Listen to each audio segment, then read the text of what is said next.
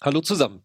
Willkommen zu unserem nächsten Podcast für den öffentlichen Gesundheitsdienst, damit ihr in der derzeitigen Corona-Krise eure Arbeit im ÖGD und den Gesundheitsämtern noch besser machen könnt. Wir liefern für euch Wissen und Erfahrung aus der Praxis und für die Praxis und das Ganze auch noch richtig schnell. Heute sprechen wir mit der Amtsärztin Ute Siering. Sie leitet das Gesundheitsamt im Landkreis Ludwigslust-Parchim und sie ist eine erfahrene Krisenmanagerin, hat schon einige Waldbrände, Elbehochwasser und ähnliches in Krisensituationen hinter sich gebracht. Liebe Ute, guten Morgen. Vielen herzlichen Dank, dass du Zeit genommen hast. Wie sieht denn im Moment in einem Land wie Mecklenburg-Vorpommern die Arbeit einer Amtsärztin so aus? Ihr habt ja riesengroße Bereiche, für die ihr verantwortlich seid als Gesundheitsamt. Also unser Landkreis ist von der Fläche doppelt so groß wie Saarland, hat aber nur 220.000 Einwohner. Wir haben keine Metropole, keine große Stadt. Wir haben aber ganz viel Berufspendler, die nach Hamburg fahren und der Alltag sieht so aus, dass ich morgen früh, ja, so zwischen halb sieben und sieben, die Verwaltung betrete, dann erst ins Gesundheitsamt gehe, dort aktuell die Lage mir erklären lasse. Und dann gehe ich in den Verwaltungsstab. Und im Verwaltungsstab bin ich praktisch Leiter S3 und bin gleichzeitig also Leiterin des Einsatzes, muss ich erläutern. Leiterin des Einsatzes und bin aber mhm. gleichzeitig auch, ich sag mal, die äh, medizinische Beraterin des Landrates. Also wir stehen hier Seite an Seite. Und das Gesundheitsamt selbst hat nur die reine Fallbearbeitung, Fallnachverfolgung als Aufgabe. Und ich im Stab mache alles, was an medizinischen Fragen zu beantworten ist. Ich muss praktisch verantworten, wie viel Leute wir im Gesundheitsamt haben, ob wir noch Kräfte nachbrauchen und so weiter. Also ich bin im Prinzip. Was war denn heute Morgen sozusagen das Hauptthema im Verwaltungsstab und was sind die, die Arbeiten, die du mitgenommen hast als Einsatzleiterin? Also heute Morgen habe ich mich erstmal davon überzeugt, dass wir mit dem Dienstplan, den wir fürs Wochenende und für Ostern aufgestellt haben, wahrscheinlich hinkommen werden und auch Reserven festgelegt. Und im Verwaltungsstab selbst ist im Moment die Aufgabe, dass wir die Bedarfe an medizinischer Schutzausrüstung für Krankenhäuser, für Pflegeheime, für alle möglichen Pflegedienste und so weiter koordinieren. Und das, was wir bisher haben, was wir vom Bund übers Land bekommen haben und das, was wir selbst auch versuchen zu beschaffen, dahin zu bringen, wo es am dringendsten nötig ist. Und oft sind ja auch Angebote dabei, wo erstmal geschaut werden muss, ist das überhaupt lukrativ, geht das, sind die Desinfektionsmittel zugelassen, die da angeboten werden und so weiter. Also das ist im Moment meine Hauptaufgabe. Wie viele Infizierte habt ihr in eurem Landkreis, um die ihr euch kümmert? Also wir sind aktuell, wir haben den ersten Fall am 5. März gehabt und wir sind heute bei 45 Fällen. Das ist für uns total erfreulich. Wir haben ja ganz früh angefangen, auch Maßnahmen zu ergreifen, um Kontakte zu minimieren. 45 Fälle, davon sind aber 23 schon aus der Überwachung wieder raus. Also aktuell 22 Infizierte und dranhängen insgesamt in der Überwachung 82 Fälle. Das ist für MV der Durchschnitt, insgesamt in Deutschland sicherlich sehr wenig. Aber ich sage mal, in so einem Flächenkreis ist es ja auch nicht einfach. Und außerdem betreiben wir als Gesundheitsamt, bestücken wir zwei ambulante Testzentren, die wir praktisch mit Personal und mit Material bestücken, wo die niedergelassenen Ärzte verdächtige Personen hin überweisen können. Dort werden die Tests genommen an zwei unterschiedlichen Standorten. Mhm. Wie kommuniziert ihr denn? Ihr habt ja nur große Flächen auch zu überwinden mit den niedergelassenen Ärzten, mit den Heimen. Ihr habt ja sicher auch Krankenhäuser in der Region. Wie, wie funktioniert die Kommunikation mit all den Partnern? Also meistens Telefon schalten, also direkte Anrufe, Telefonkonferenzen, Videokonferenzen. Wir haben ja auch in der Verwaltung zwei Standorte in Parchim und in Ludwigslust. Also das ist schon eine Herausforderung, aber es funktioniert. Und was bei uns sehr gut funktioniert, wir kennen uns alle schon lange und wir haben auch, was Katastrophen und besondere Lagen betrifft, ein bisschen Vorlauf. Wir hatten letzten Sommer den großen Brand.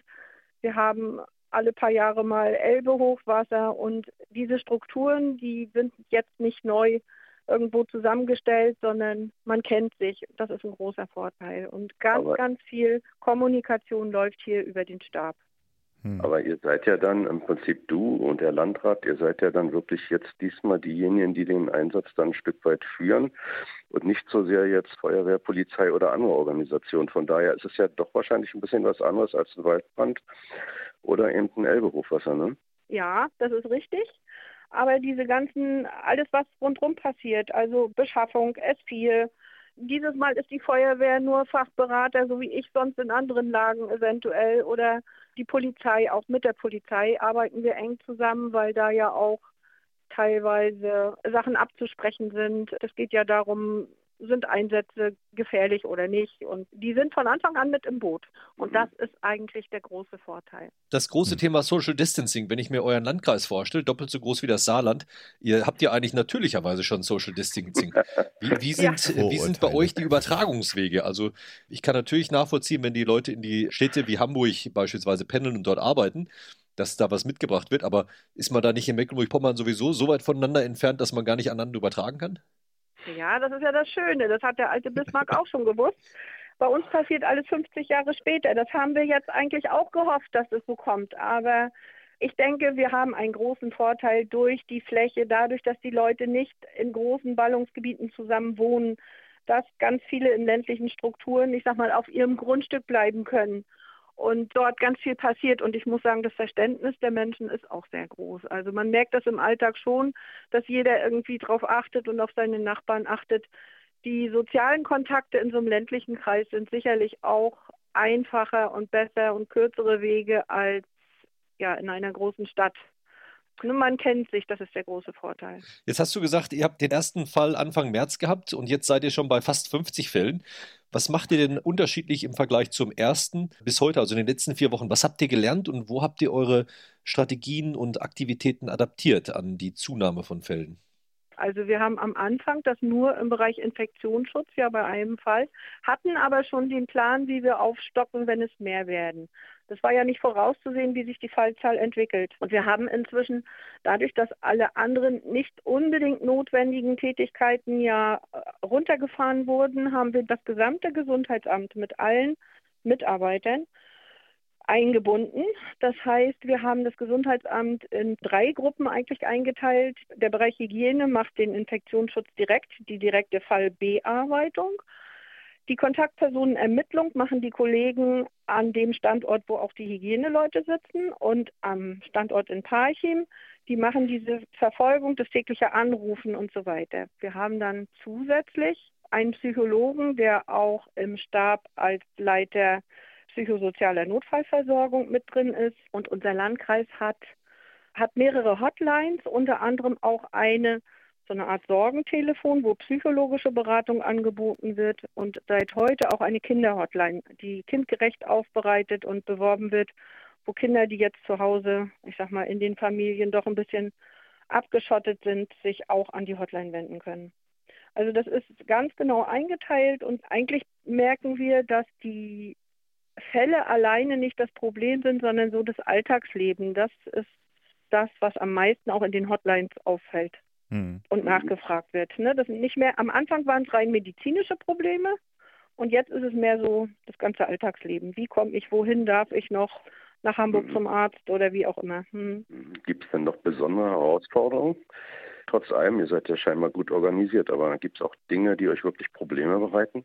Ja, die Probleme sind einmal die Versorgung mit PSA. Mhm. Ne, das ist ja überall das gleiche Problem. Und sicherlich auch, wenn ich jetzt mich selbst betrachte, ich wohne in einem Dorf. Die Telekom hat die ISDN-Anschlüsse gekündigt. Ich habe kein Festnetz mehr. Oh äh, Kabel, also ja, Glasfaser soll irgendwann kommen. Das wird sich jetzt aber auch verzögern. Und der Handyempfang ist so schlecht, dass ich, wenn ich angerufen werde, an der Haustür klingelt noch, aber zum Telefonieren muss ich auf die Straße. Deutschland, ey, nicht ja, zu fassen. genau so. Und, und Internet gar nicht.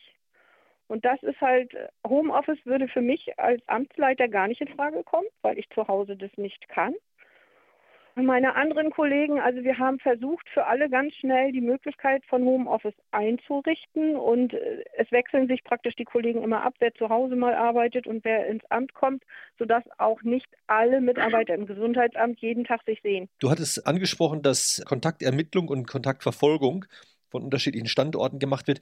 Sind das immer noch die Mitarbeiter im, aus den Gesundheitsämtern oder habt ihr da auch schon Mitarbeiter aus anderen Behörden hinzugezogen? Und wie habt ihr denen das beigebracht, was sie zu tun und zu lassen haben? Also wir haben jetzt noch, weil es nicht so viele sind, unsere eigenen Leute, aber ab nächster Woche kommen schon mal zwei aus der übrigen Verwaltung dazu.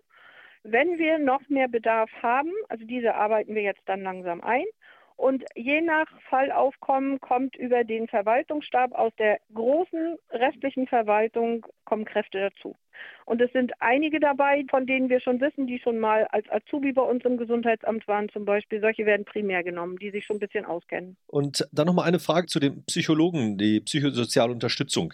Du hattest angesprochen, dass die Anrufenden zunehmend Fragen zum Alltagsleben stellen. Wie unterstützt ihr in dieser Situation eure eigenen Mitarbeiter? Also ist der Psychologe auch der erste Ansprechpartner für die Kolleginnen und Kollegen in den Ämtern, die gestresst sind? Oder wie habt ihr da schon was auf die Beine gestellt?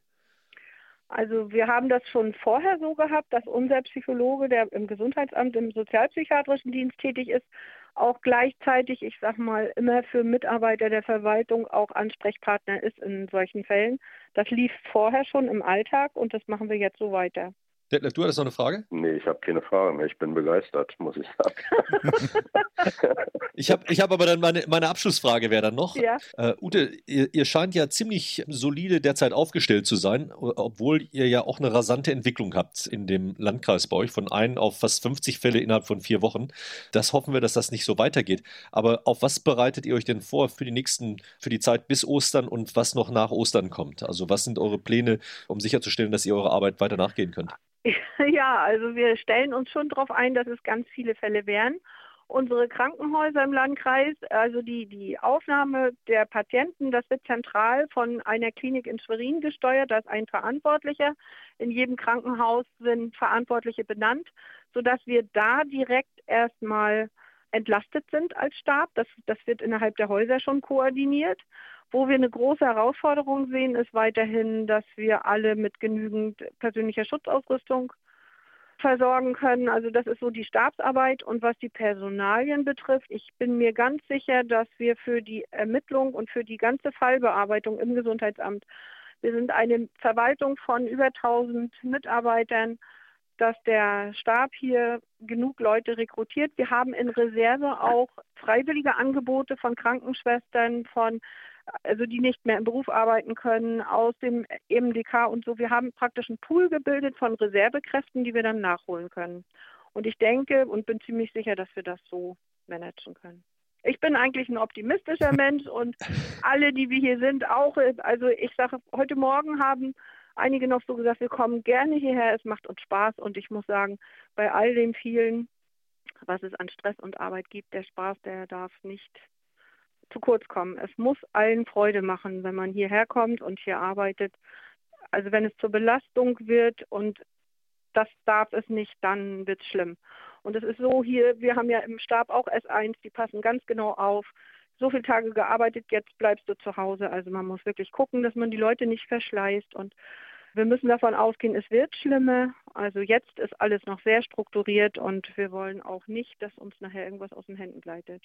Das ist ein wunderbares Abschlusswort. Vielen, vielen Dank für deine Zeit und für deinen Optimismus und deine Freude an der Arbeit, die du noch aussprühst. Das hat sicherlich viel Ermutigung für die Zuhörer. Vielen Dank auch ja. für die Schilderung von dem, was ihr da in Mecklenburg-Vorpommern schon alles auf die Beine gestellt habt. Dankeschön. Ja, danke. Ich danke auch und liebe Grüße an alle Kollegen.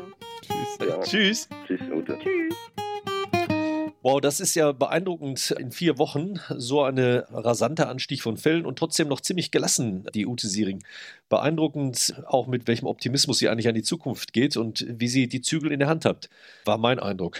Detlef, was meinst du dazu? Du hast sie ja auch schon live gesehen. Ja, ja, wir waren in Schwerin mal beieinander. Sie und ihre Stellvertretung aus dem Verwaltungsbereich war jemand dabei. Nein, es ist, zeigt sich einfach, wer vorher zusammengearbeitet hat, wer vorher trainiert hat, hier natürlich auch schon in echt einsitzen, der kommt in so einer Situation einfach klar.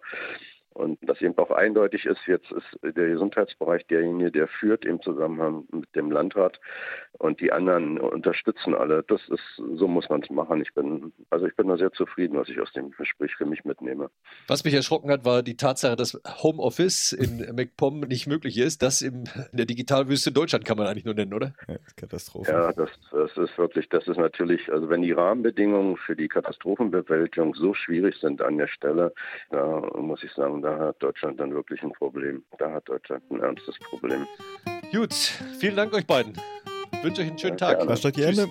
Ciao. Wascht euch die Hände. Tschüssi. Tschüssi.